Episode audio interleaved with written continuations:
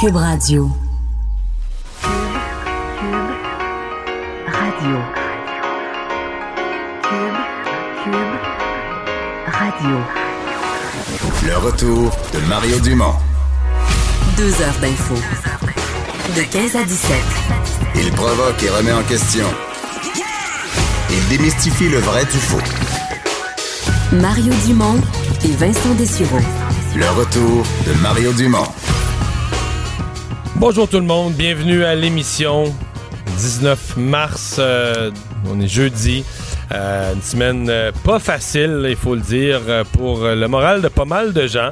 Quoique à travers ça, il y a toutes sortes de belles histoires humaines, de belles réactions, d'exemples d'entraide et de solidarité. Mais évidemment, euh, les, les- les nouvelles elles-mêmes, les obligations, euh, évidemment, les, contraintes à nos vies, les obligations de se mettre en quarantaine qui euh, font réagir pas mal de gens. Bonjour Vincent. Salut. Qui a dû venir en dépannage nos problèmes techniques parce qu'il Ah. faut, faut que Cube s'ajuste à des animateurs un peu partout à domicile. Je pense qu'on n'est pas le seul milieu de travail. J'entends parler de télétravail à gauche et à droite, puis des gens qui partent acheter du matériel, puis... euh, Effectivement, dire ah, mon ordinateur portable a besoin d'un peu plus de RAM là, pour Ouais. pouvoir fonctionner en télétravail. Tout le monde Et- s'organise, mais honnêtement, je pense que la plupart des bureaux Ouais. réussissent à tenir comme ça. Ouais, en, en- en s'ajustant euh, jour après jour. Euh, ben, dans les nouvelles, euh, ben, on sent encore chez nous que les restrictions à la liberté de mouvement continuent de se resserrer. Euh, Monsieur Legault qui les a resserrés en disant, pour l'instant, il suggère ou il recommande Euh, de ne plus voyager à travers les régions du Québec, euh, évidemment pour les voyages non essentiels. Donc, ça a été euh, au cœur de ce point de presse, toujours attendu. Là, à mon avis, il y a énormément de Québécois qui sont sur leur téléviseur pour écouter François Legault à 13h, savoir combien de cas, qu'est-ce qu'il y a de nouveau. Alors, sur les cas, rapidement, vous dire qu'on est à 121 cas confirmés au Québec, donc une augmentation quand même de 27. Euh, c'est pas catastrophique, là, c'est pas une hausse marquée de cas, disons, par rapport aux derniers jours. Alors, c'est quand même une, euh, bon, une tendance assez stable. Euh, les- la région la plus touchée, Montréal, à 28, mais au ratio de la population, c'est l'Estrie, là, à 26, Montérégie, 19. Alors, c'est les coins, disons, les Mais en plus Estrie, euh, ce les qu'on comprend, c'est qu'il y a un groupe, il y, a- il y a comme deux, trois euh, groupes de gens où il y a eu de la contamination. Là. plus rapide, effectivement. Et euh, ça amène un peu justement cette réflexion par rapport aux régions du Québec dont tu faisais mention. Il n'y a pas présentement là, un coin où c'est super où il y a de la, contamination euh, locale, mais ça se peut qu'il y en ait un et on ne l'ait pas découvert encore. Et l'objectif étant qu'un point chaud ne soit pas transféré à une région où c'est assez tranquille. Alors ça amène François Legault à demander donc euh, d'arrêter ces voyages non essentiels. On peut écouter d'ailleurs un, extrait de François Legault sur le sujet. C'est important pour éviter de propager le virus d'une région à l'autre, de ne pas voyager, euh, à moins que ça soit essentiel, dans- d'une région à l'autre. Alors évidemment, c'est pas interdit, c'est une, euh, une directive euh, du, euh, c'est une consigne là, de François Legault euh, qui demande quand même aux gens de la respecter. D'ailleurs, il y a eu un, on a voulu répéter aux gens que c'est, euh, c'était très important la liste de consignes qui s'allonge quand même là, mais sur les, euh, disons, Mais toi, nos, nos- nos ouais. libertés. Et toi, est-ce que est-ce que tu penses que c'est un automatisme que, mettons, plus tard euh, dans peut-être au début de la semaine prochaine, en fin de semaine, ou plus tard à la fin de la semaine prochaine, on va être en confinement total comme en Europe avec la police dans la rue puis peut-être l'armée. C'est pas, euh, on peut pas l'exclure assurément. À moins qu'on voit déjà dans les prochains jours une Puis là, tendance. je veux juste être clair avec les gens, j'ai pas d'informations privilégiées, mais je regarde ça évoluer.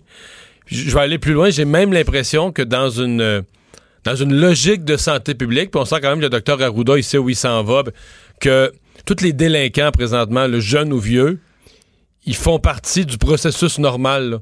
Tu sais, t'imposes des règles qui sont contraignantes, mais pas. euh, il n'y a pas la police, il n'y a pas de ticket, il n'y a pas de contravention. on fait confiance aux gens. On fait confiance aux gens, mais on sait que ce sera pas respecté. Donc, on sait que les bulletins de nouvelles de tous les postes vont raconter des histoires de, ben là, à telle place, il y avait 25 jeunes dans un McDo à 11h le soir, puis après ça, euh, des Quatre perso- personnes âgées qui prennent un personnes café. âgées prennent un café, puis ils vont euh, faire des gratteux, puis toutes les histoires comme ça qui font qu'à la longue, là, au bout de 4-5 jours de ça, quand on va agir, ben, l'opinion publique, plutôt que de dire elles sont fous, donner une contravention pour euh, circuler sa rue, les gens vont dire euh, bah gouvernement, M. Legault n'a pas eu le choix. Il aurait pas voulu, là, son premier choix, c'était de pas faire ça, mais il n'a pas eu le choix. Tu sais, le monde est tellement, le monde comprend tellement rien qu'il n'a pas eu le choix.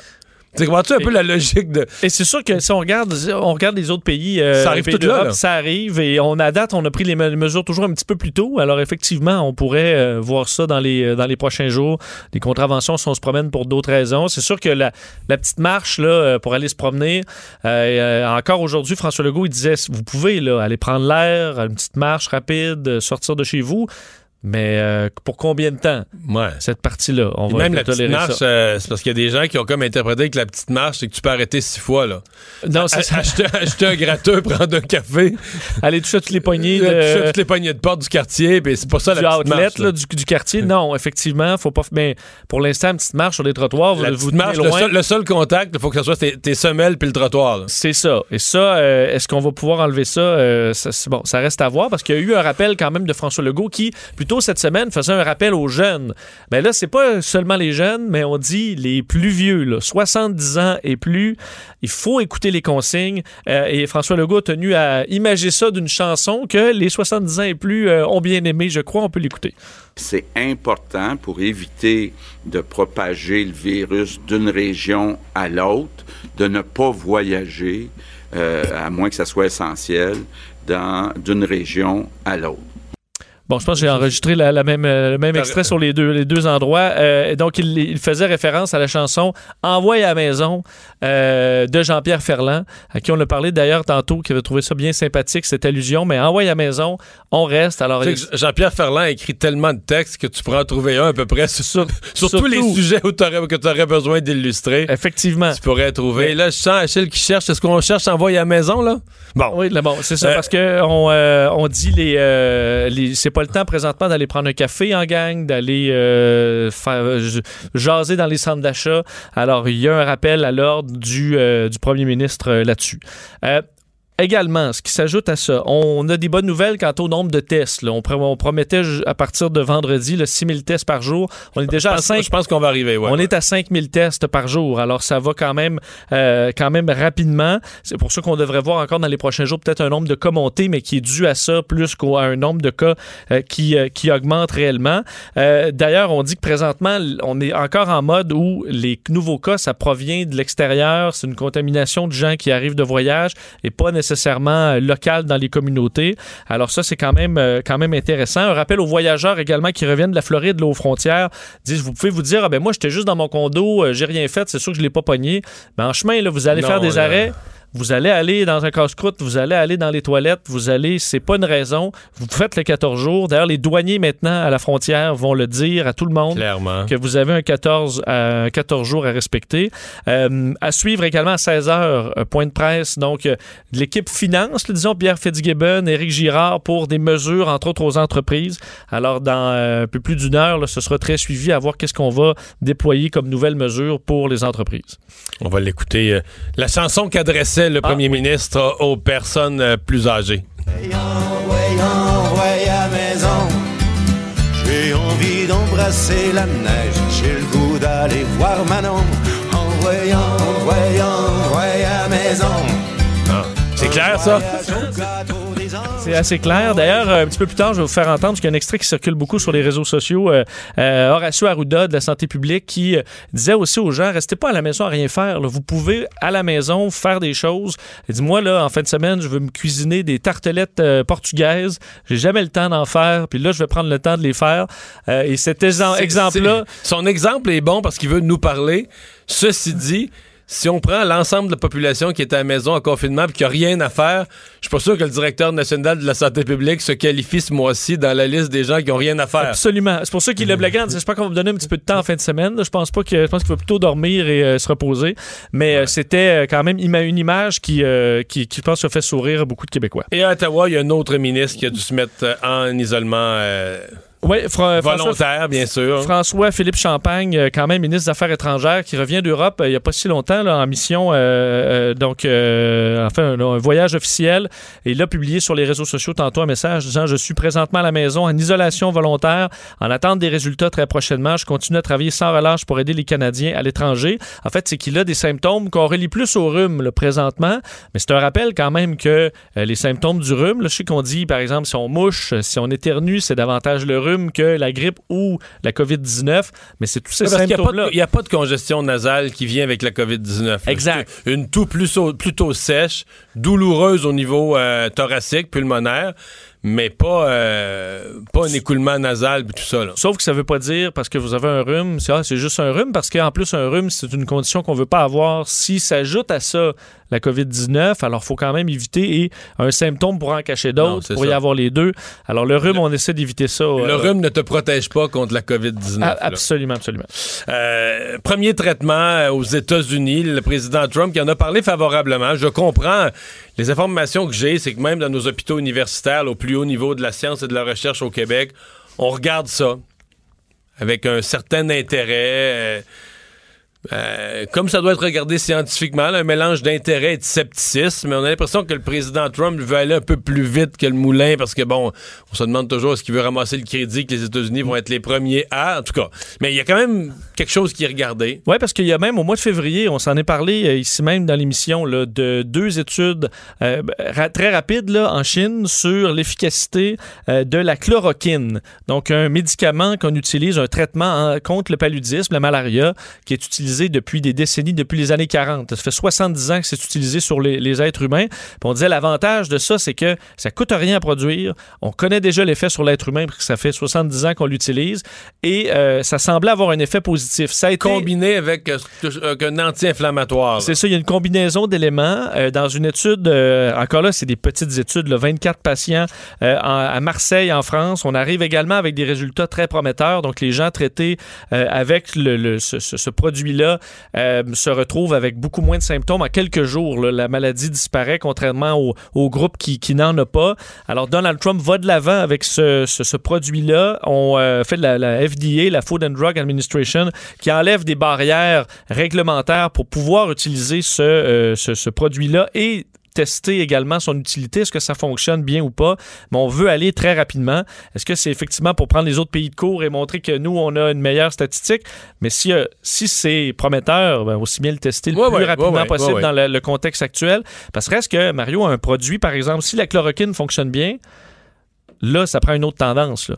Parce que tu peux rapidement traiter les gens, tu peux désengorger les systèmes de santé parce que les gens restent à l'hôpital Mais beaucoup moins longtemps. ouais, mais tu les traites. euh, ils sont malades pareil. Là. Oui, Ils sauf s'en sortent plus vite, là, des soins intensifs, puis de- la- l'inflammation pulmonaire diminue. ben, Sauf que si ça te permet d'éviter là, la- de surcharger les hôpitaux, là, tu peux ouvrir un peu plus, accueillir plus de cas, immuniser ta population plus rapidement, peut-être sans vaccin.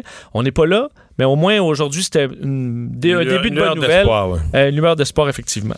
M. Trudeau qui a fait un point de presse ce matin, il y avait plusieurs choses là-dedans. D'abord, il a donné un moment probable pour la fermeture officielle de la frontière entre le Canada et les États-Unis. Ça se passerait. Il est resté au, il est resté au conditionnel, comme s'il restait des ficelles attachées, mais dans la nuit de vendredi. Enfin, on laisserait passer la, la semaine, les, jours ouvrables de la semaine, puis dans la nuit de vendredi à samedi pour le week-end, on implanterait ça. Oui, on était toujours au conditionnel, mais on, ça semble vraiment se diriger vers ça. Donc, dans une journée et demie, donc dans la nuit de vendredi à samedi, ce serait la fermeture euh, de la frontière entre le Canada et les États-Unis. On sait pour une période minimale de, euh, de 30 jours. Ça faisait partie donc du point de presse de, euh, de Justin Trudeau un petit peu plus tôt aujourd'hui.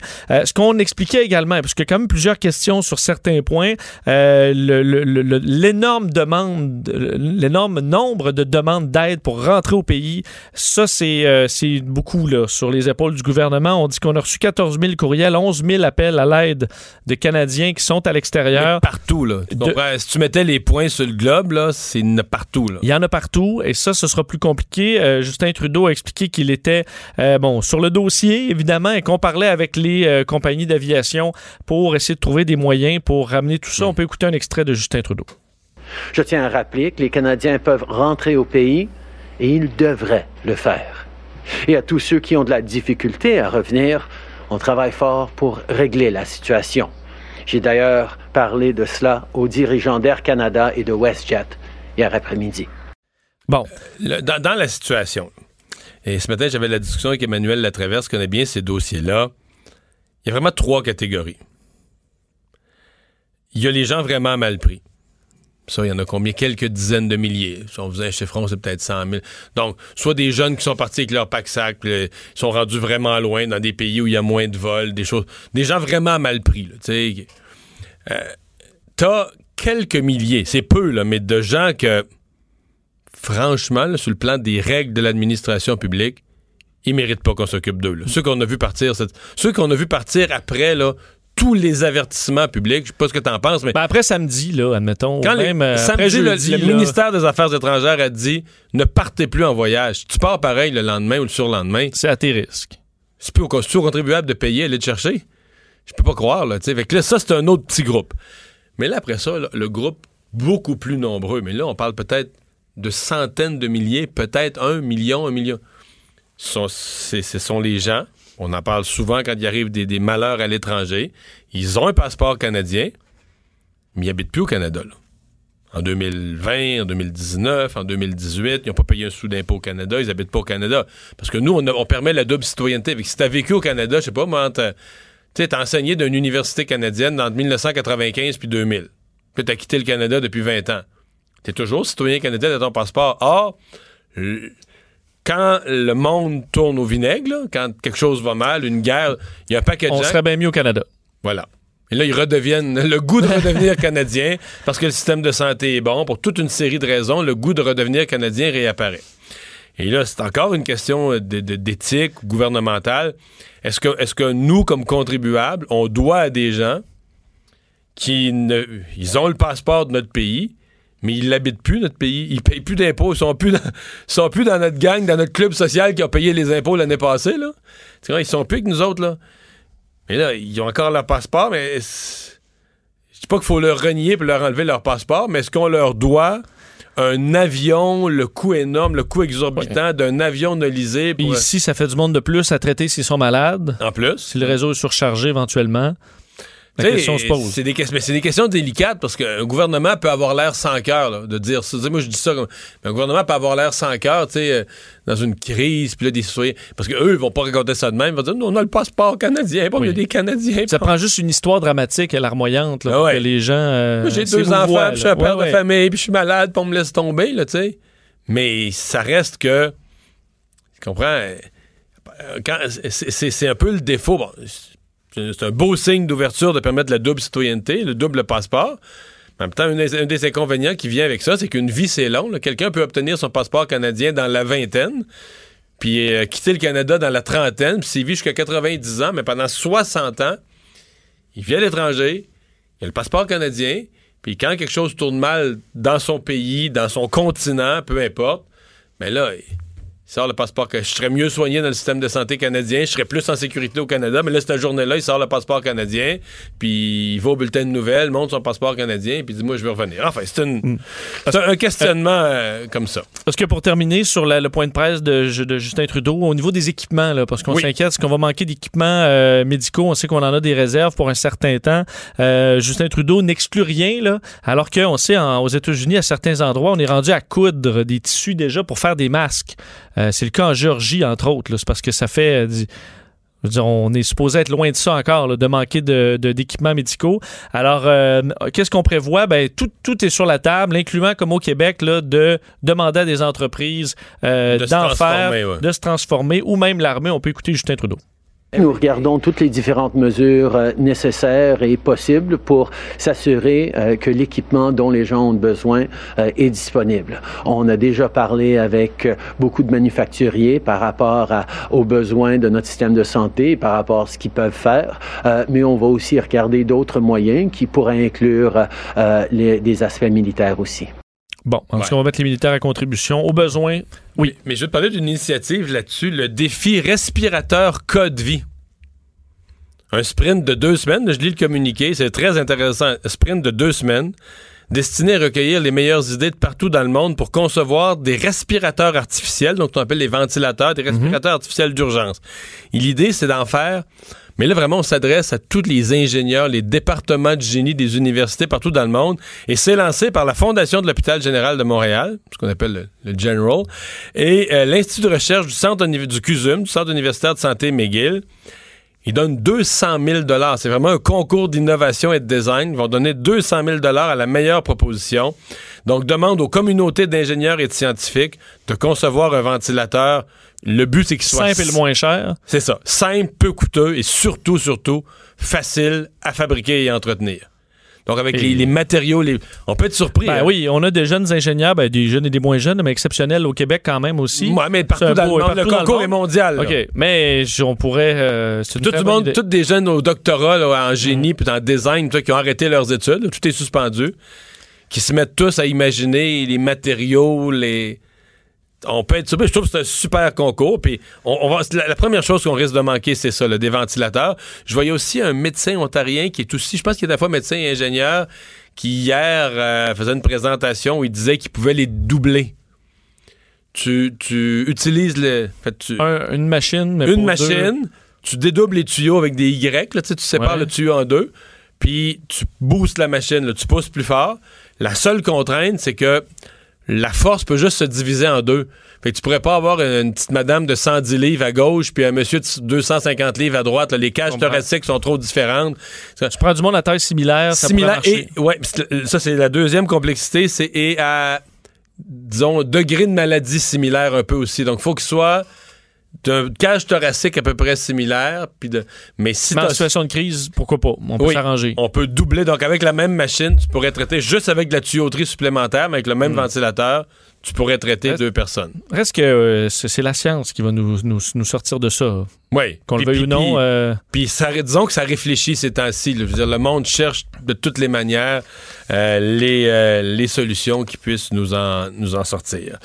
Fais-nous finalement là, Oui. résumer un peu des chiffres dans le monde. Là, qui, les États-Unis qui s'ajoutent à- dans les pays qu'on surveille où ça va très mal. Il faut ajouter les États-Unis à l'Italie et à l'Espagne. Oui, les États-Unis qui ont dépassé les 10 000 cas, c'est, écoute, c'est plusieurs milliers de cas là, en l'espace de 24 heures. là. La situation qui, effectivement, se dégrade rapidement aux États-Unis. 230 000 cas euh, dans le monde, plus de 9 Le, 000 le- morts. le président Trump, là, depuis deux, trois jours, qui prend un changé de ton, un ton très grave. Hier, a parlé qu'il était un président en temps de guerre. euh, Effectivement, euh, comme on a vu le réseau Fox News qui des fois qui était très dans les complots dans les derniers C'était jours. pas grave. puis- Et il- dans- depuis hier, ça a changé. là. Je pense qu'on a compris. Au Canada, 802 cas. On sait que la Colombie-Britannique a fait un, un bond dans les derniers jours. 231 en Ontario, 257 euh, également. Euh, dans, euh, en Europe, 100 000 cas maintenant. Donc, c'est un cap quand même qui, a été dépassé. On, les cas qui ont, pour revenir aux États-Unis rapidement, les cas qui ont explosé particulièrement dans l'État de New York, là, 1769 nouveaux cas. C'est 4000 cas présentement, fait 4152. Un taux d'hospitalisation très élevé à presque 20% euh, présentement. là, C'est 2469 cas dans la ville de New York seulement. Euh, L'Italie également, on sait, là, dans le nombre de, morts par jour, là, on dépassait la Chine au plus profond de la crise. Là, c'est le nombre de morts total. Euh, donc, on est rendu bon, 427 décès en 24 heures. Moi, c'est un peu moins qu'hier. Un total de 3405 euh, décès euh, en, Italie. Alors, encore des, chiffres qui sont, qui sont assez énormes, alors qu'on a vu des photos ce matin et des vidéos de colonnes de véhicules militaires qui rentrent dans la ville de Bergamo, au nord-est de Milan, ville qui est surchargée de malades, oui, mais aussi de corps, parce que les gens meurent trop et on ne sait plus comment gérer ces corps-là. Alors, 15 véhicules militaires, euh, les uns après les autres, avec 50 soldats qui sortent des corps de la ville pour aller les traiter, disons, dans d'autres parties moins atteintes de l'Italie. Alors, une, scène, honnêtement, euh, digne d'un film d'horreur. Alors, euh, particulièrement difficile à voir. Alors qu'à Londres, par exemple, on a fermé 40 stations de métro pour essayer de, réduire les gens dans le, métro. C'est la situation euh, actuelle, alors assez difficile. On va euh, maintenant euh, parler euh, avec de- des conséquences parce qu'il y en a dans tous les domaines et il y a nos collègues du guide de l'auto qui voient évidemment fermer les usines un peu partout. On va parler immédiatement avec Germain Goyer, journaliste au guide de l'auto. Bonjour Germain. Bonjour Mario, bonjour Euh, Vincent. Ben, tu peux me corriger. Moi, j'ai vu au moins Ford, GM, Nissan, Honda, des usines, donc des compagnies qui ferment leurs usines en Amérique du Nord. Oui, exactement. C'est ce que c'est ce qui a été annoncé dans les derniers jours, les dernières heures. Vous en avez parlé euh, dans les dernières minutes. Là, la situation s'aggrave rapidement aux États-Unis. Donc, on avait vu plus tôt cette semaine euh, des, euh, des usines être fermées en Europe. Là, c'est au tour de, de l'Amérique du Nord. Donc, euh, tu les as nommés, Mario, euh, les grandes marques américaines, mais aussi les marques, euh, les marques japonaises, entre autres, qui ont des usines en Amérique du Nord, eh bien, on a tout, on a tout suspendu en termes de production. Et euh, certains, de, certains se prononcent et disent jusqu'au 30 mars. Euh, on dit qu'on veut nettoyer en profondeur les usines, mais euh, j'ai bien peur que euh, on doit aussi limiter la production d'un point de vue de l'économie aussi. Ouais, j'ai plusieurs questions pour toi. Ben, c'est ça. Est-ce qu'il y a derrière ça, euh, oui, une décision sanitaire, là, parce que c'est beaucoup d'employés qui se côtoient, mais est-ce qu'il n'y a pas aussi derrière ça l'autre phénomène, c'est-à-dire qu'on a des inventaires de véhicules, on pense que le marché euh, va ralentir significativement, fait qu'on se dit en arrêtant la production, quelque part, on évite de, grossir les inventaires puis de, de mettre des milliers de voitures dans les cours qui ne seront pas vendues. Est-ce qu'il y a un petit peu de ça? Ben, effectivement, c'est une décision très, très, très logique. Euh, cela dit, c'est le syndicat, euh, l'Union des, des, travailleurs de l'automobile aux États-Unis qui, euh, qui exigeait depuis plusieurs jours que des mesures soient prises. Donc, euh, ça venait des deux côtés. Cela dit, l'argument économique est tout à fait valable parce que si on regarde euh, ce qui s'est passé en Chine euh, pour Volkswagen, par exemple, on a eu des chiffres. Eh bien, en février, c'est 74% de diminution de ventes. Donc, euh, ben, on est en droit de s'imaginer que ça pourrait ressembler à ça de ce côté-ci euh, aussi, là, parce Mhm. que euh, qui en ce moment euh, veut s'endetter avec un véhicule, euh, soit en, en- en financement, en location, plus personne veut prendre ce, ce risque-là. Donc, euh, ça pourrait être, ça Mhm. pourrait s'étirer sur de longues semaines. là. Ouais. Et Dans, dans le cas de Ford, il y a toutes sortes d'hypothèses qui circulent. C'est quand même complexe, mais il y a même euh, certaines usines spécialisées où qu'on pense euh, pouvoir convertir, ou en tout cas euh, euh, amener à produire du matériel médical. Ça peut étonner, là, convertir une entreprise qui produisait soit de l'automobile ou des pièces d'automobile vers du matériel médical. C'est comme un peu comme en temps de guerre, là. hein? Ben exactement. C'est peut-être un peu extrême comme euh, comme solution euh, à l'heure actuelle, mais évidemment, si euh, si la situation s'empire au fil du temps, euh, oui, il va falloir euh, va falloir prendre les, les grands moyens. Ça, ça pourrait en faire partie. Euh, on se rappelle justement là pendant la, la, la deuxième guerre mondiale, ben l'industrie américaine ne, ne produisait plus plus de voitures ou presque. Là, l'idée était de produire de l'armement. Alors pourquoi les usines de- de- d'automobiles continueraient de produire des automobiles si plus personne en achète et qu'on pourrait finalement les utiliser pour euh, produire du matériel euh, médical, pourquoi pas?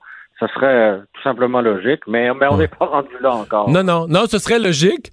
Mais en même temps, si on t'avait, si on avait dit ça euh, à notre première chronique ensemble au début janvier, je t'avais dit, hey, durant l'année 2020, il y a des usines d'automobiles qui vont fabriquer du matériel médical. Tu m'aurais dit, Mario, t'es, t'es, t'es tombé la tête, là. T'es pas bien, là. Oui, puis même quand même quand on parlait du, du salon de l'auto de Genève qui était qui était annulé, euh, on était nombreux à trouver que c'était un peu extrême comme comme décision, mais euh, Ouais, avec non. le recul et en On voyant la on situation comprend mieux, évoluer, on n'a pas le choix de de, de, confirmer que c'était la décision à prendre. En Europe, euh, c'est, pas mal fermé, les usines automobiles? Oui, donc autant du côté là, de, de, PSA que de FCA que de Volkswagen, celles qui, qui, qui ne, ne sont pas qui ne sont pas fermées, ça va être d'ici la fin de la semaine. Donc euh, une après l'autre, euh, ces usines-là euh, vont, vont, vont, se, vont se faire fermer finalement. Euh, tu veux me parler de, des propriétaires de Ford à qui on va donner, ben, un peu comme les banques disent le faire, Ford veut donner des répits à certains de ses consommateurs qui pourraient, certains de ses clients qui pourraient être dans le trouble. Oui, en fait, c'était le premier le premier constructeur automobile cette semaine à annoncer ça. Je trouve que c'est une bonne idée. Donc, pour ceux et celles qui viennent de se procurer un véhicule neuf, là, autant à, l'achat qu'en location, eh bien, euh, la division de crédit de Ford euh, invite les clients euh, au Canada à contacter euh, Ford Canada finalement. Donc, euh, le, le- toutes les coordonnées, tout ça est indiqué sur le site du guide de l'auto. Et euh, l'idée, ben, c'est de, de donner un répit finalement à ces acheteurs-là qui ont, qui ont euh, un gros engagement financier euh, et qui ne savaient peut-être pas ce qui les attendait finalement. Là. Euh, prospérité pour un locateur sur le site Touro? Oui, exactement. Ben, c'est, un Montréalais, Philippe Bou- Boulanov, qui, euh, qui lui a en, en moyenne une dizaine de voitures sur le site Turo. Donc, pour ceux qui connaissent pas, c'est, Ouais. une plateforme qui est le Airbnb de l'automobile, finalement. Donc, euh, comme il y a beaucoup de gens qui craignent le transport en commun ces jours-ci, et on peut les comprendre, euh, certains se tournent vers, euh, vers la location de voitures. OK, c'est ça, c'est ça le coût d'argent. C'est des gens qui veulent plus prendre le transport en commun, qui n'ont pas de véhicule et qui s'en louent un pour quelques semaines là, ou quelques jours. Oui, et qui doivent aller travailler absolument parce que ben, ils sont nombreux quand même. Donc, euh, la location d'un véhicule comme ça peut, peut devenir une solution de rechange au transport en commun. Alors, mhm. ben, lui me racontait faire de bonnes affaires. OK. Et finalement, ben, tu veux nous euh, donner en rafale des événements qui sont reportés, annulés? Oui, ben, on en avait parlé la semaine passée. Le salon de, New York, euh, c'est terminé. Euh, dans la course automobile, ben, les grands prix, un après l'autre, sont annulés et reportés. même la, célèbre course des 24 heures du Mans, qui devait avoir lieu en juin prochain, elle est reportée à septembre prochain.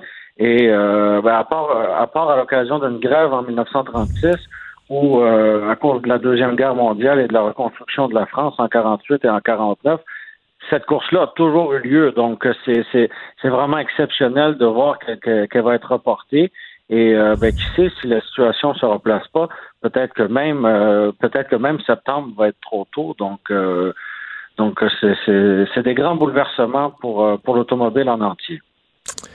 Merci beaucoup d'avoir été là, Germain Goyer, journaliste au Guide de l'Auto. Au revoir. Merci, au revoir. On s'arrête euh, au retour. Euh, on va parler de ce que Donald Trump a approuvé plus tôt aujourd'hui, ce retour à la chloroquine, un traitement contre la malaria. Quel espoir ça donne dans le monde de la pharmacologie par rapport au coronavirus? Protégez vos dépôts, c'est notre but. La SADC protège vos dépôts dans les institutions fédérales, comme les banques. L'AMF les protège dans les institutions provinciales, comme les caisses. Oh, quel arrêt! Découvrez ce qui est protégé à vos dépôts sont protégés.ca. Le retour de Mario Dumont, l'analyste politique le plus connu au Québec. Cube Radio. Autrement dit.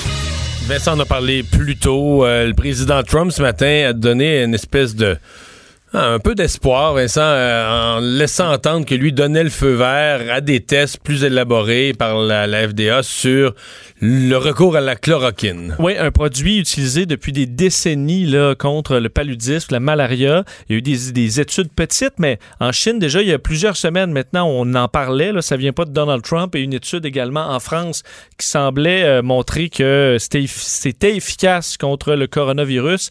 Et ça tombe bien, c'est un traitement qu'on connaît.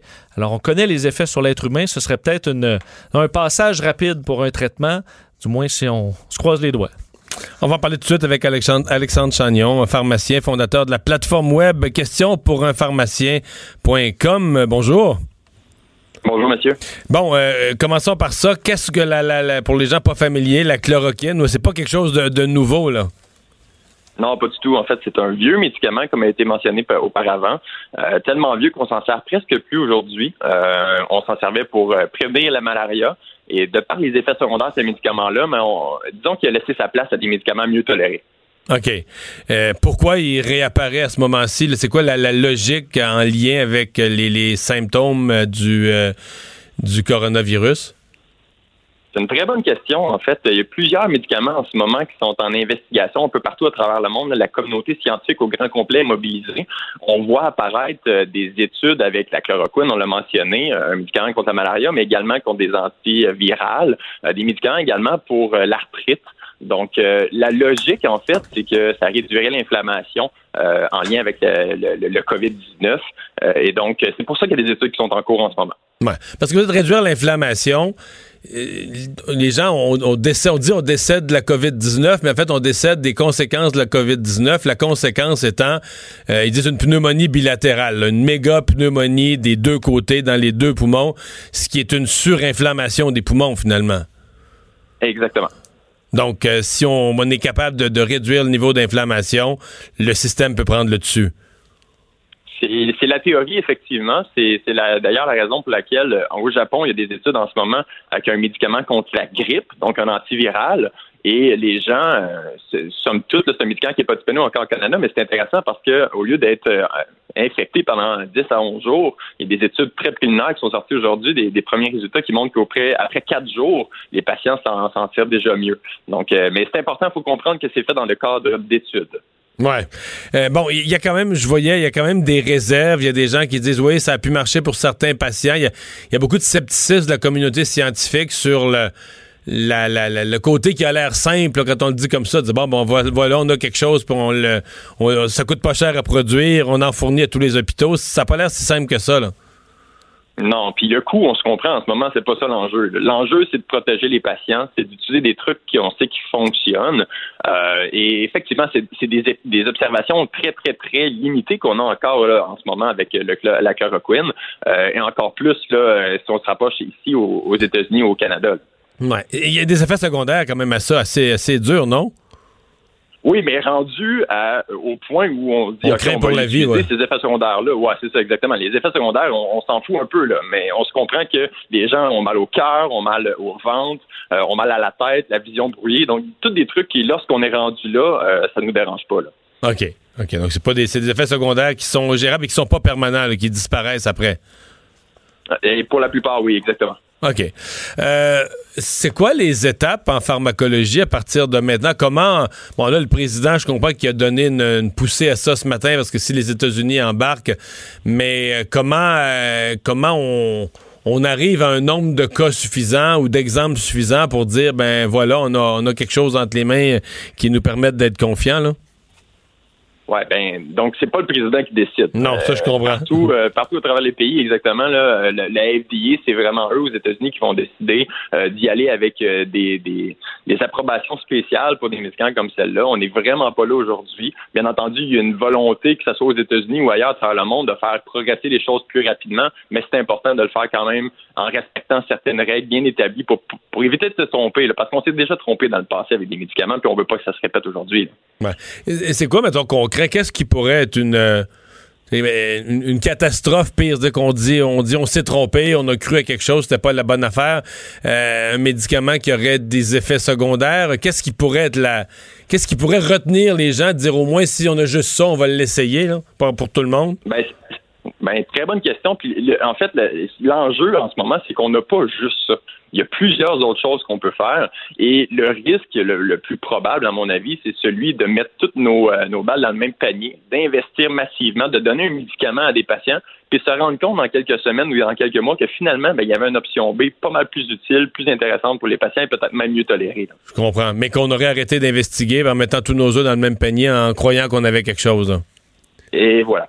Donc, vous dites la communauté scientifique doit rester euh, à l'affût de toutes les, encore de toutes les, les- les- les options et de toutes les, euh, toutes les possibilités. Ben, on va regarder. on va- ouais. ça, ça donne quand même aujourd'hui un petit peu une, euh, un petit peu d'espoir. Je pense que ça aura au moins eu ça de bon si c'est pas, si ça devient pas la, la solution pharmacologique. Merci d'avoir été là. Ça fait plaisir. Au revoir. Ouais, parce que on est à l'étape qu'une lueur d'espoir fait du bien. Effectivement. Ouais. Euh, alors, euh, on, va, on va le prendre. Mais c'est fou, on dirait que le fait que ça vient du président Trump, on se méfie plus. Oui, ben en fait, mon questionnement, c'est C'était sorti de la FDA d'un petit docteur en sarrau avec des lunettes sur le bout du nez, puis qui a l'air à connaître son affaire, ça m'aurait rassuré plus. Ben, en fait, c'est peut-être juste dans la rapidité à annoncer ça. Euh, peut-être que les autres pays, euh, tu sais, on voit les, des études en France, une étude Ouais, en à France. Marseille, l'air Peut-être d'être- qu'on est juste, on va être prudent avec cette information-là pour pas que les gens relâchent en disant, ah, il y, a un- il y a un traitement, tout est beau. Peut-être que là-dessus, Donald Trump voulait être le premier à, comme si c'était lui, là, qui avait inventé ça, la chloroquine. Alors que c'est pas Ouais, le cas.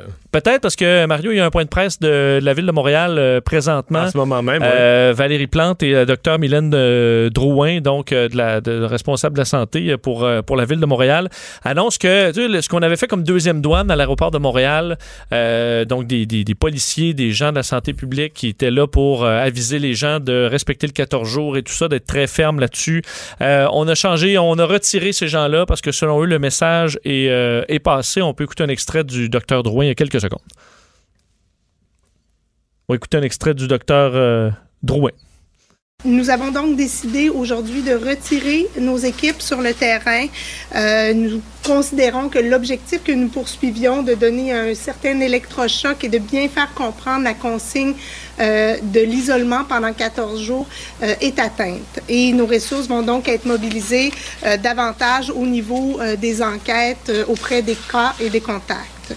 Bon, c'est qu'on a 28 cas présentement à Montréal, alors les ressources vont être utilisées à 100% essayer de retrouver qui peut être en contact avec qui et éteindre ces feux-là. Mais ce qu'elle dit est parfaitement vrai, là, que l'électrochoc a été donné politiquement, que le fédéral a réagi, c'est... Ça a, bien- ça a mis beaucoup de pression, Ouais, je pense, assez rapidement. là. Moi, je trouve que c'est une grosse réussite pour la, la mairesse de, de Montréal. On va aller à la pause euh, culture au retour. J'accepte avec, avec fierté la direction, les commandes. Non, non, pas les commandes. Votre maison, c'est un espace où vous pouvez être vous-même. J'accepte d'être l'entraîneur-chef des Orignaux Atomes 2B de l'école. Mon amour, moins fort, la petite dame. excuse, excuse. Tu parles à qui? Elle mérite d'être bien protégée. Et vous méritez d'être bien accompagné. Trouvez la protection la mieux adaptée à votre maison avec Desjardins Assurance et obtenez une soumission en quelques clics sur desjardins.com. Mario Dumont. Il s'intéresse aux vraies préoccupations des Québécois. La santé, la politique, l'économie. Le retour de Mario Dumont. La politique, autrement dit. Culture et société.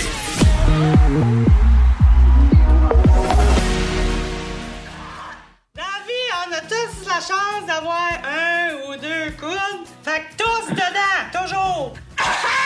Autre conseil, si tu te mouches, jette tes mouchoirs. Ton mouchoir peut contaminer quelqu'un que tu aimes. Ça, c'est du bad karma. Le karma, c'est quand tu ris du brushing à ta soeur, puis le lendemain, tu te fais frapper par un tracteur. Bête de même. Aussi, garde une distance sécuritaire. Hey, c'est bon, ça. Un personnage dont on s'ennuyait? Hey, Anaïs, c'est du like moi. Allô Mario, allô Vincent? Bonjour. avouez que, que, que rire comme ça, y aller un peu plus léger dans un contexte, je pense que tout le monde, on est rendu jeudi. Je, je sais pas si je suis la seule, mais tout le monde semble un peu à bout cette semaine, là, après euh, tant d'émotions. Donc, d'avoir des vidéos comme ça qui nous font juste sourire, ça fait du bien de retrouver Florence Lompré, Yagbi euh, Gravel, surtout que Like Moi nous a quittés euh, cette année, c'était la dernière saison. C'est honnêtement un petit bijou de pandémie, comme j'ai pu voir euh, sur Facebook. C'est extraordinaire. Moi, je suis en amour avec cette vidéo-là. Donc, j'invite les gens à partager. Et ce qui est drôle sur la vidéo, en fait, qui a été publiée sur Facebook, c'est Gabi Gravel, la plus grande influenceuse de tous les temps, vous dit « Restez chez vous, gang! » Donc, on reste à la maison. Bon. T'as parlé avec Jean-Philippe Dion, qui lui aussi son printemps est bousculé, là. Ben, il est bousculé comme, euh, je te dirais, le trois quarts du bottin de l'UDA et j'ai changé avec Jean-Philippe Dion hier. D'abord, on a commencé à parler de la vraie nature qui va être diffusée ce dimanche. Et, tu sais, je, je blaguais un peu en disant que, tu sais, dans ce temps-ci, c'est lourd, quoi que ça demeure quand même la réalité. Justement, avec Jean-Philippe Dion, ce dimanche, il reçoit à la vraie nature Véronique Ducaire, Maxime Talbot, qui est ancien joueur des Penguins de Pittsburgh, et Denis Coderre. Il me disait, c'est trois personnes complètement différentes. Et j'ai demandé à Jean-Philippe, quand tu vas penser à ce tournage-là, parce que c'est important de que dans une fin de semaine, c'est toujours deux tournages. Donc, la première équipe arrive, exemple, du vendredi au samedi matin. Ensuite, on lave tous les draps. L'autre équipe arrive du samedi après-midi au dimanche. Donc, je disais, quand tu vas penser à ce trio-là, qu'est-ce qui va te venir en tête? On écoute sa réponse. c'est Denis Coderre parce que au moment où il est arrivé, Denis était dans une euh, une espèce d'analyse, je pense, de sa vie, de, de, dans toutes les sphères. Lui, il venait de se séparer avec sa femme. Il était dans sa période aussi où il voulait se remettre en forme, perdre beaucoup de poids. Étonnamment, il est resté pris sur une roche avec la barque. Donc là, il était bien fâché parce qu'il disait j'ai perdu 100 livres puis je reste encore pogné sur une roche. que ça, on a beaucoup ri. Psychologiquement, il était dans un état vraiment particulier. Puis on sentait qu'il s'était dit moi, je vais aller à la vraie nature pour terminer cette réflexion-là quand, quand il nous parle dans la grange de son enfance, et les liens qu'on peut faire là, avec la vie qu'il a aujourd'hui, c'est bien intéressant d'analyser le Denis Coderre dans son ensemble. Donc, vous pourrez analyser le Denis Coderre dans son enfance euh, ce dimanche après la voix sur les ondes de TVA. Bon. Et tu lui as parlé d'autres sujets, euh, qui, d'autres Ouais. changements à son programme? de très gros changements. Puis honnêtement, Et- euh, Mario, c'est quand on, on avait planifié ce jaser, euh, c'était pas encore annoncé officiellement que le gala artiste allait être annulé. Tu sais, je pense que tout le monde a vécu la même situation depuis environ 4-5 jours. Ça déboule. Je veux dire, c'est incroyable comment tous les jours la situation semble empirer et se détériorer. Et là, on a appris cette semaine que le gala artiste était euh, annulé. Et j'ai demandé à Jean-Philippe, tu sais, comment est-ce qu'il avait vu venir, comment l'équipe voit ça, parce que nous, sur scène, oui, on voit Jean-Philippe, on voit Marc-Pierre Morin, il y a quelques artistes qui viennent également chercher des trophées. Mais derrière, je t'ai mentionné que c'est plus de 350 personnes qui travaillent d'arrache-pied des mois précédant le show. Donc, c'est vraiment une grosse équipe, beaucoup de gens qui ont perdu leur emploi. Donc, on écoute ce qu'elle va nous dire sur le sujet. Ben pour ce qui est du gala artiste, c'est sûr que c'est une nouvelle qui, qui a ébranlé toute l'équipe. Mais tu sais, moi, depuis la fin de semaine, j'avais ça dans ma tête parce que je me disais, je, je vois pas comment on va pouvoir se réunir dans une salle de spectacle pour célébrer. C'est juste ça, là, le mot célébrer. Je voyais pas comment on était pour être capable de se réjouir. Tu sais, même depuis la semaine passée, on était en écriture de notre monologue d'ouverture. On a même eu un, meeting lundi matin là, pour travailler encore nos textes d'ouverture. Tu sais, il était vraiment bon les textes. On avait des frissons parce qu'on dirait qu'ils prenaient une tournure différente avec le contexte euh, mondial. Mais en même temps, je me disais, je vois pas comment on va pouvoir arriver à ça. Puis tu sais, on avait des embûches dans plein d'affaires. Là, on pouvait plus aller euh, faire une visite de location au théâtre de Nice parce que le théâtre était fermé, parce qu'on était trop nombreux à se déplacer pour y aller. Mais c'est sûr que pour Marie-Pierre et moi, ben c'est un deuil. Mais je trouve ça encore plus triste, moi, pour tous ces pigistes-là qui perdent leur job en ce moment. Puis je dis pas qu'en télé on fait pitié, là, parce qu'on gagne des bons salaires, puis ça, puis il y a d'autres mondes qui perd aussi son emploi en ce moment. Mais vraiment, c'est beaucoup de travailleurs qui se retrouvent à la maison ne sachant pas trop ce qui va se passer. Puis moi, c'est surtout ça qui m'ébranle en ce moment. Mais tu sais, c'est incroyable, là, quand même, le métier, vous êtes en télé aussi, c'est quand c'est rendu qu'on peut même pas aller visiter la salle où est-ce qu'on va animer mm. en raison d'une pandémie mondiale? je pense que la décision est déjà prise. De... Oui, mais de toute façon, réunir euh, début mai 1000 personnes, c'était à, très, très, très haut euh, risque.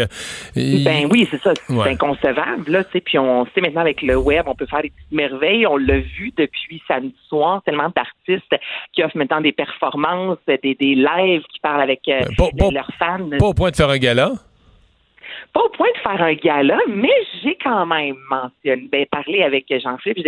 Avez-vous pensé, Marc-Pierre Morin et toi, à une, éventuellement peut-être faire quelque chose qu'on n'a, je sais pas, jamais vu parce que ça reste une première dans l'histoire du gala artiste qui était avant le métro Star. Donc, est-ce qu'éventuellement vous aimeriez du moins euh, saluer et rendre des trophées euh, aux, artistes?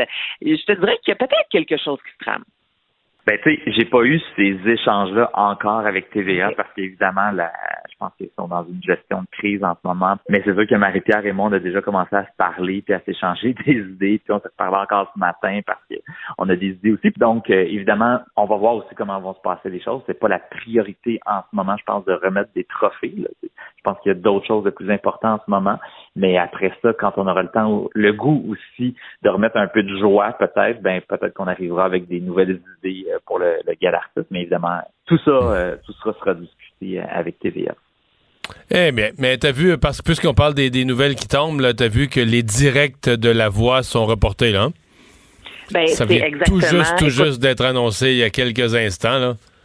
Ben tout est ben en même temps c'était inévitable, je pense Mario. Puis j'ai justement demandé à, Jean-Philippe parce que euh, Jean-Philippe on, le connaît comme animateur, mais aussi producteur au contenu. Il est à la tête de production déferlante qui s'occupe notamment de la voix, de, la vraie nature. Tu sais, je lui ai demandé dans un avenir proche qu'est-ce que tu entrevois euh, en ce qui a trait à la télévision? Est-ce qu'on doit tout annuler? Est-ce qu'on va de l'avant? Parce qu'évidemment il y a des pertes euh, monétaires considérables, il y a des pertes d'emploi. Je veux dire dans plusieurs sphères il y a plusieurs impacts. Donc je voulais savoir, je voulais l'entendre puis, justement, en entendant sa réponse qu'il m'a donnée hier, ça laissait sous-entendre que la voix et les directs, entre autres, allaient, euh, être annulés. Donc, on écoute sa réponse.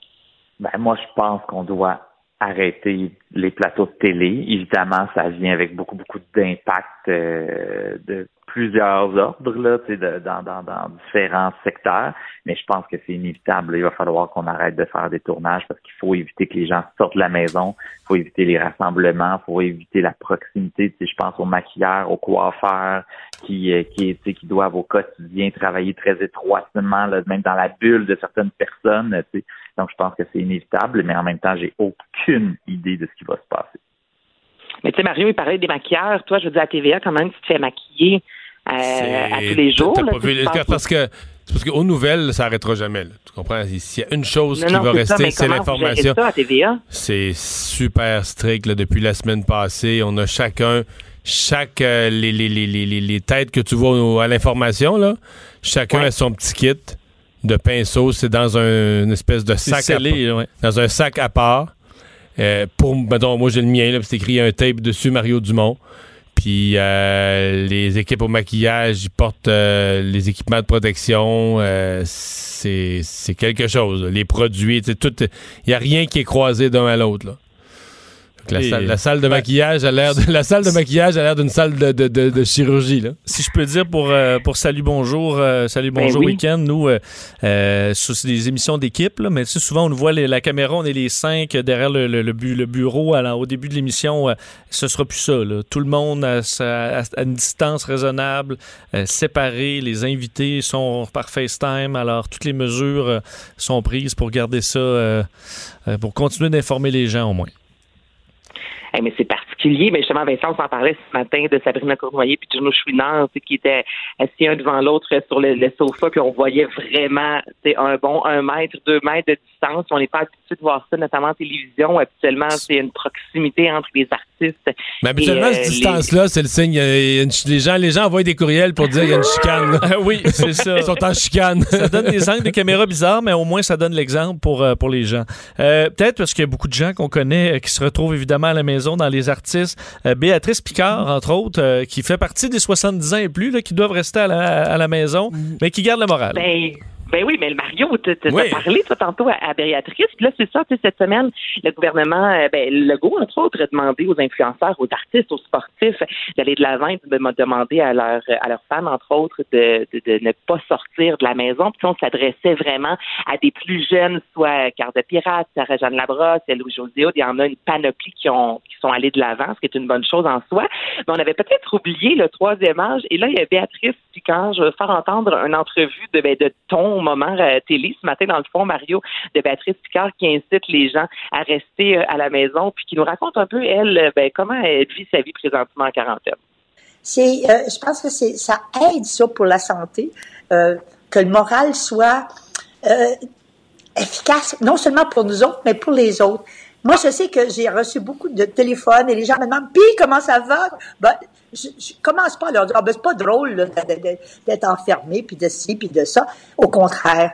Moi, ce que je leur dis, mon Dieu que c'est gentil, ça prendrait d'autres pandémies pour que vous m'appeliez plus souvent. Ouais, c'est de grand euh, Béatrice Picard, mais effectivement, oui, oui. disons que l'ensemble de l'entrevue, c'était bon pour donner du moral à ceux qui, aux plus âgés qui étaient peut-être en train de se déprimer. Oui, mais ça fait du bien justement de voir Béatrice Picard comme ça à l'écran qui dit écoutez, c'est pas la fin du monde dans le sens que gardons, gardons le sourire puis on va de l'avant. Donc j'ai trouvé ça vraiment charmant quand j'ai vu ça tantôt, euh, ton entrevue avec elle, là, plutôt aujourd'hui à TVA. Merci euh, Anaïs. Euh, On va à la pause. Merci, c'était vraiment délicieux. Vous reviendrez, là. Ah oui, vraiment, bye. vraiment bon. Merci. Faites attention. Ah oui. OK, salut, à la prochaine. Votre auto, c'est un espace où vous pouvez être vous-même. Hey, c'était pas mangeable comme repas. Elle mérite d'être bien protégée et vous méritez d'être bien accompagné. Trouvez la protection la mieux adaptée à votre auto avec Desjardins Assurance et obtenez une soumission en quelques clics sur desjardins.com.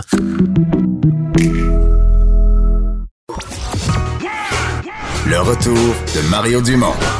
Pour nous rejoindre en studio, Studio à commercial cube.radio. Appelez ou textez 187 Cube Radio. 1877 827 2346. On a parlé de l'industrie de la construction. Hier, il y a les syndicats, les grands syndicats de la construction, euh, qui ont demandé carrément la fermeture des chantiers. Je vous dis tout de suite, on va faire une entrevue sur le sujet, mais on nous laisse entendre qu'il y aura une annonce sur la question à 16 heures. Est-ce qu'on va fermer les chantiers? Est-ce qu'on va les fermer temporairement? Est-ce que le gouvernement, la commission de la construction, les syndicats auraient trouvé une espèce de, de terrain d'entente avec des mesures permettant de garder ouverts les chantiers? Mais en attendant, on va parler avec Marco Terrien, qui est, lui, un entrepreneur euh, en plomberie, euh, présent sur différents grands chantiers. Bonjour, M. Terrien. Bonjour, M. Dumont. Est-ce que les syndicats avaient raison de demander l'interruption des chantiers en disant que les mesures n'étaient pas sécuritaires? Effectivement, dans, dans certains chantiers, euh, on, on voit de plus en plus qu'un chantier, au départ, c'est euh, considéré un peu comme insalubre. C'est sûr que les mesures de, de salubrité sont pas toujours euh, maximales. euh.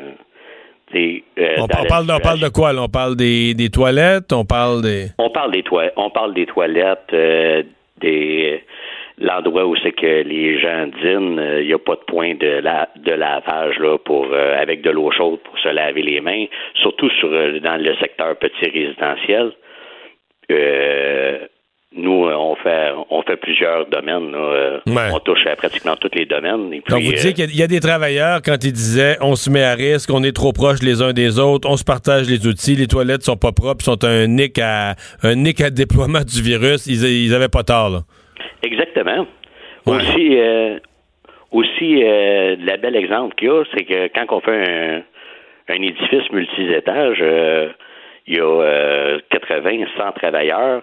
Euh, quand la pause arrive, les 100, trava- euh, les 100 descendent l'escalier, touchent à la rampe, descendent jusqu'à jusqu'à leur chac de respectif pour aller prendre leur, leur pause.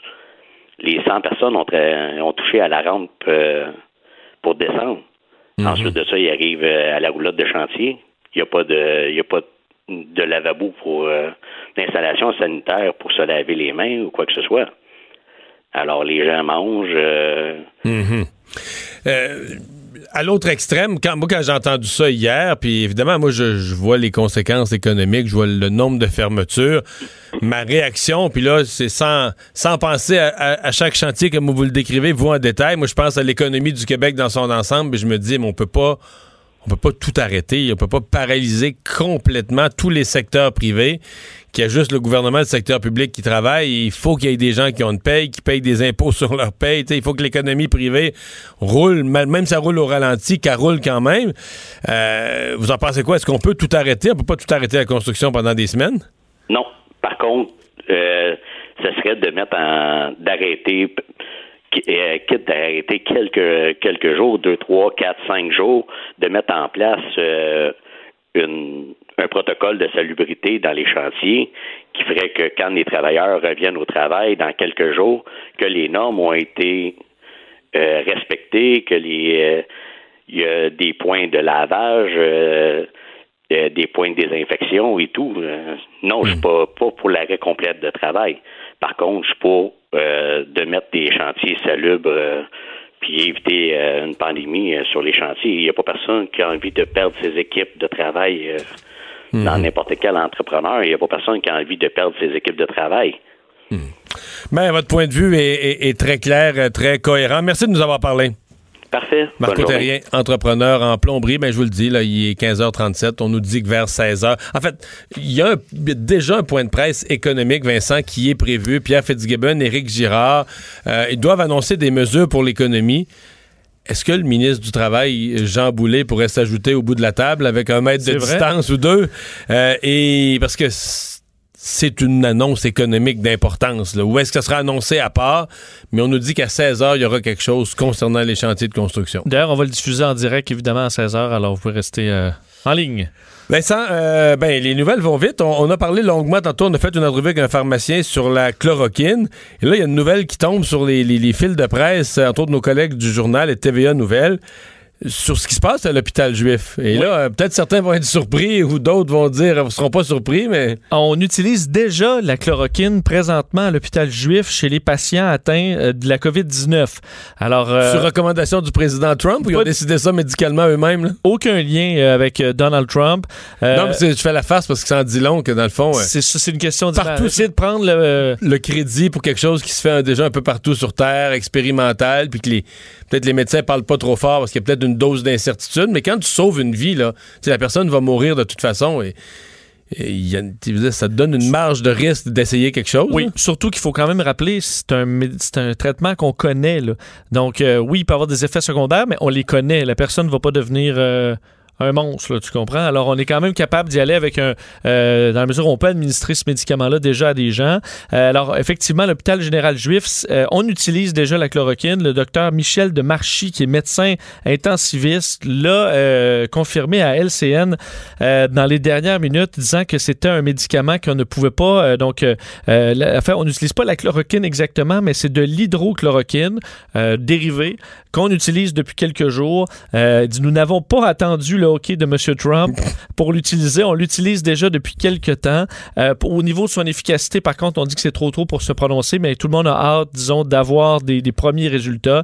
Euh, alors euh, qu'aux États-Unis, on ouvre, on approuve l'utilisation euh, de ce produit. Il y a des laboratoires français qui ont offert ég également aux autorités françaises de mettre à leur disposition des millions de doses rapidement pour ce, du, du, médicament, le pla plaquenil, qui contient une version de la chloroquine. Alors, ça pourrait aller vite si ça fonctionne bien. Mais à suivre. Le, la, ville, la mairesse de Montréal, en fait, qui, au nom de la ville tout à l'heure, euh, oui, a dit on, a, on met fin à ces mesures à l'aéroport parce que maintenant, on considère que le fédéral fait le travail, mais elle avait d'autres annonces à faire. Oui, rapidement, vous dire que dans le contexte actuel, euh, la ville de Montréal a décidé de repousser la date du deuxième paiement de taxes municipales du 1er juin au 2 juillet prochain. Alors, un mois de plus pour euh, avoir un peu d'air euh, pour le paiement des taxes. C'est ce qui a été confirmé en conférence de presse euh, tantôt. Il y aura un fonds spécial d'un million de dollars pour donner aussi un coup de pouce à des initiatives émergentes et créatives pour faire face à la pandémie. Alors, on verra ce qui va ressortir de tout ça, mais c'est dans ce qui a été annoncé par la Ville. Alors que l'Ontario a fait un suivi de son nombre de cas, 257 cas, un bond de 43. Alors, c'est le plus haut bond depuis fait pour l'Ontario par jour. Alors, 257 cas, une des deux provinces les plus touchées avec la Colombie-Britannique. Ce qui nous amène à combien au Canada? Euh, ben ça, le saut doit on être... doit approcher des 1000, là. Euh... Mais euh, écoute, je ne veux pas m'avancer, mais on en rajoute là, quand même 43 au lot. Ouais. Alors, ça monte quand même assez rapidement.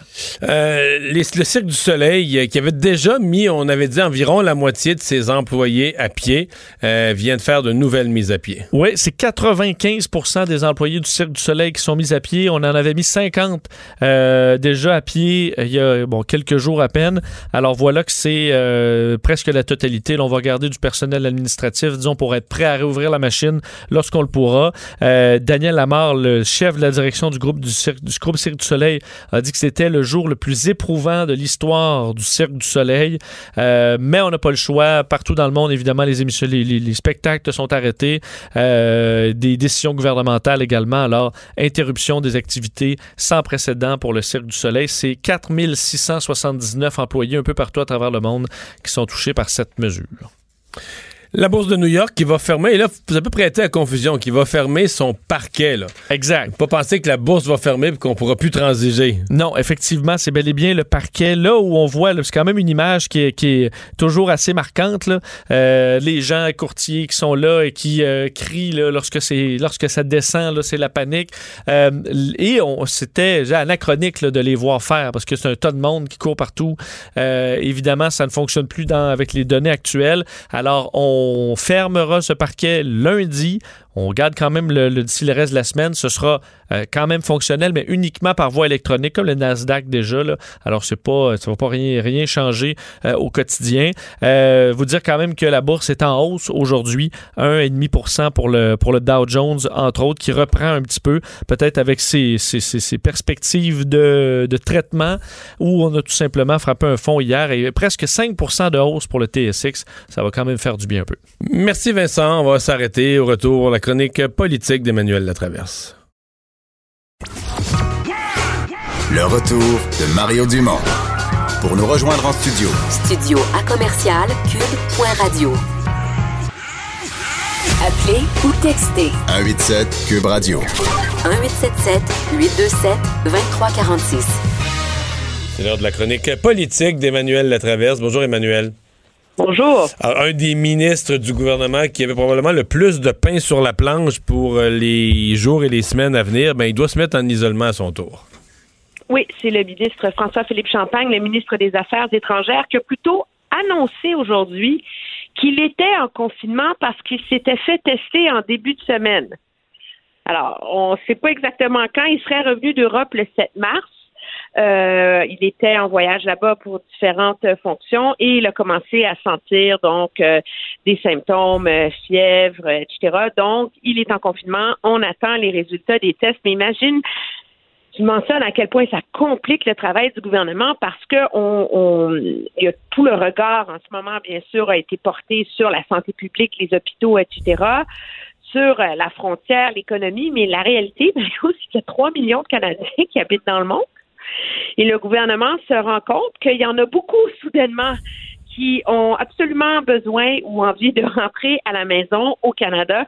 Et ça, donc, ça force le gouvernement à organiser ce qui ressemble à une des plus grandes opérations de rapatriement de l'histoire.